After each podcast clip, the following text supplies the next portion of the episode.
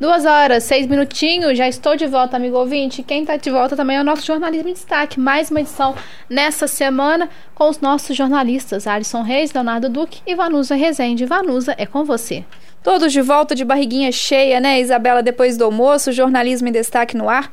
Nossa redação aqui reunida, né, com os destaques do cenário nacional, estadual e também, claro, no cenário local. Inclusive, eu falei de barriguinha cheia porque o Léo tá chegando com o noticiário nacional falando do preço das hortaliças, que caiu nos principais mercados atacadistas. Um alívio para o bolso e é bom também aí, o Leonardo, para a saúde, né? Boa tarde para você. Com certeza, porque uma hora esse preço chega para nós também, né, Vanusa? Boa tarde para você e para todo mundo que nos acompanha.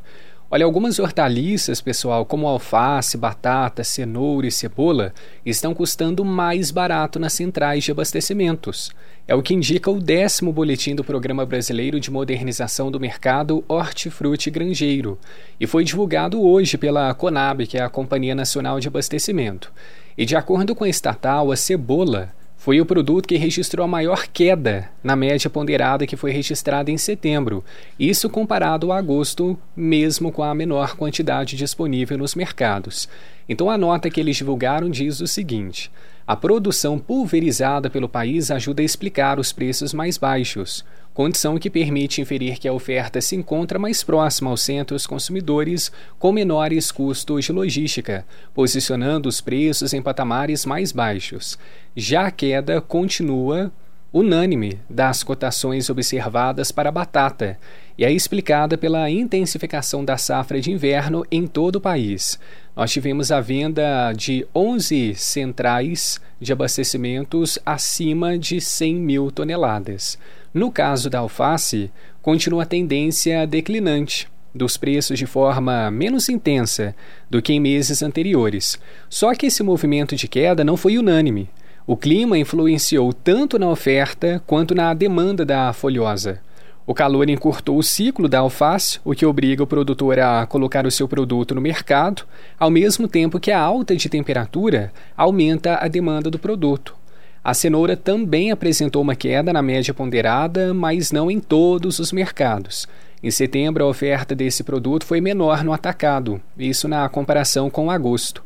A Conab então explica que esse resultado foi registrado mesmo em meio às chuvas e às temperaturas altas que nós tivemos no último mês em áreas produtoras que ficam em todo o país, o que, segundo a companhia, acaba provocando uma perda de qualidade do produto e, consequentemente, a desvalorização e queda de demanda.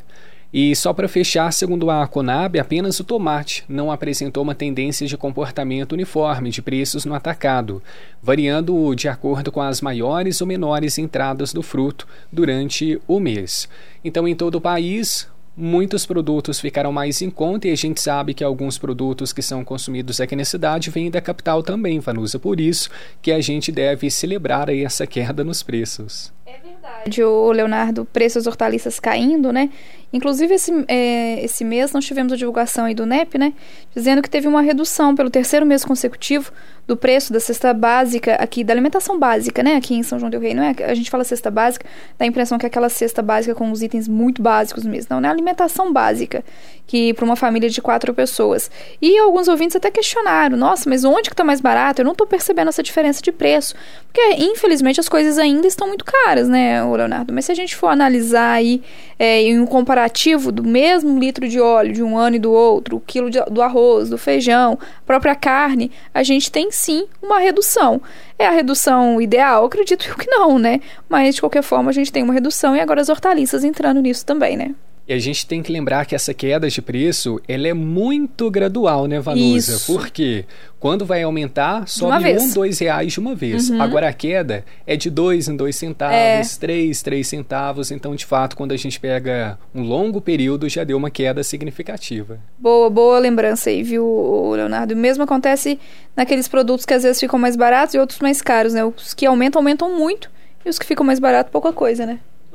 Centavos de novo, né? De novo. Bom, duas dez. Daqui a pouquinho o Léo volta a falar com a gente e atualizar sobre a situação dos trabalhadores em educação de São João del Rei. Mas antes nós vamos conversar com Alisson Reis, porque as vistorias veiculares vão começar a ser feitas por empresas terceirizadas em Minas. E ele vai explicar pra gente então o que muda. Oi, Alisson, boa tarde para você. Oi, Vanusa, boa tarde para você também, para você sintonizado conosco aqui no Jornalismo em Destaque. Que bom que você está aqui junto com a gente. Olha só, o governo de Minas Gerais, gente, publicou ontem, quarta-feira, portarias que permitem a terceirização das vistorias veiculares. Atualmente, os serviços são realizados pela Coordenadoria Estadual de Gestão de Trânsito, que assumiu aí as atividades do Departamento de Trânsito de Minas Gerais, o DETRAN. As empresas credenciadas, elas começam a atuar já neste mês, a princípio com o monitoramento aí do Estado. Nessa fase, gente, com duração prevista de duas a três semanas para essa adaptação de mudança, né? A, a central que a, a, a Coordenadoria Estadual de Gestão de Trânsito, né? O que, que vai acontecer? Ela vai acompanhar os atendimentos é, em Divinópolis para ter um espelho ali do como estão, estão acontecendo esses atendimentos, tá bom? A ideia é que, caso o serviço seja prestado conforme o esperado, as empresas sejam liberadas a operar nas demais cidades. Segundo o Estado, né, o governo do Estado de Minas Gerais todas as solicitações de credenciamento já protocoladas pelas empresas de vistoria estão em fase de análise. E aí você que está acompanhando a gente pergunta, né? O que, que vai mudar para a gente que é motorista, consumidor? O que, que vai mudar? Olha só, o valor final cobrado pelo serviço de vistoria veicular não será alterado, tá bom, gente? Mas a forma de pagamento sim tá bom? O motorista ele vai pagar uma taxa de R$ 130,96 ao Estado e outra de R$ 115,85 diretamente às empresas de vistoria credenciadas. Atualmente, o valor total ele é transferido ao poder público. Para solicitar o serviço, o interessado deve preencher então o formulário eletrônico e emitir então a taxa estadual pela internet. Depois disso, ele será direcionado a uma empresa credenciada e deverá entrar em contato aí com ela para agendar a vistoria. Talvez, Vanusa, é, eu que moro ali no bairro da Colônia, né? Eu já observei ali que duas empresas com placas do Detran de vistoria é, abriram. E é realmente, assim, lendo essa notícia aqui, é, para trazer para o nosso ouvinte nessa tarde de quinta-feira, a gente já observa em São João Del Rio um reflexo porque só ali na colônia duas empresas, dois galpões de vistoria já foram abertos ali nas minhas andanças pelo querido bairro da Colônia do Marçal. Boa observação, Alisson? E a tendência é que outras também sejam abertas. Bom, 2 e 14, seguindo por aqui o nosso jornalismo em destaque. Como eu disse, o Léo agora vai atualizar a situação para a gente é, de algo que a gente estava acompanhando, né? Estamos acompanhando aí ao longo dessa semana, que é sobre a paralisação dos professores, de parte dos professores, né? Da rede municipal de educação. E aí, Leonardo, como que está a situação? Ô Vanusa, ontem a gente havia comentado com o pessoal de casa que no finalzinho do dia, no início da noite, por volta das 18 horas, parte desses profissionais da educação da rede municipal iriam se reunir lá na Escola Municipal Maria Tereza para continuar os debates das principais reivindicações que foram colocadas a público diante do Teatro Municipal ontem pela manhã. Nós até estivemos lá acompanhando toda essa movimentação. E hoje pela manhã eu conversei com a Janaíne, ela que faz parte do sindicato Sindicato Único dos Trabalhadores em Educação de São João Del Rei para saber quais foram os encaminhamentos de ontem à noite. E ela explicou para nós que eles encaminharam outro ofício para a Prefeitura Municipal nesta manhã, reunindo tudo que foi discutido na Assembleia de ontem. E um dos principais pontos são novas datas para encontro com o prefeito Nivaldo e com o secretário municipal de Educação Delcio de Oliveira. Porque o que eles questionaram ontem é que eles estão tendo muita dificuldade para conseguir uma reunião com os membros da administração municipal para apresentar essas reivindicações. A prefeitura até já se posicionou colocando datas para encontrar com os profissionais em educação, só que segundo o Sindiut, essas datas estão muito distantes. Então, Algumas dessas reuniões aconteceriam somente no fim desse ano ou em janeiro de 2024. Então eles fizeram uma nova proposta: reuniões no próximo dia 23 de outubro, no dia 30, 6 de novembro e 13 de novembro, quatro datas já pré-estabelecidas. E disseram o seguinte: que se a prefeitura não encontrar com eles antes de 30 de outubro, uma nova paralisação vai ser organizada. Então, esse é um balanço do que nós tivemos na Assembleia de ontem à noite, continuidade dos movimentos que vimos ontem e que vai estar também no nosso jornal em Boabas. Tá certo, Leonardo. Obrigada, viu, pelas suas informações. É, e esse acompanhamento importante, né, gente? Porque se começa a paralisar, a gente sabe, né, que afeta o ensino, né, as crianças, os jovens também que estão na, na rede municipal de ensino. E do outro lado, a gente ainda não teve pronunciamento, né, que é da Secretaria Municipal de Educação, bem como do prefeito Nivaldo José de Andrade. Olha, gente, hoje pela manhã eu estive no, no DAMAI é, para fazer uma, uma cobertura lá, né, uma conversa também, porque o DAMAI, em parceria com o Tribunal de Justiça de Minas Gerais, vai realizar nos dias 7, 8 e 9 de novembro um mutirão de conciliação e acordo, oportunizando aí os contribuintes regularizarem seus débitos junto à autarquia.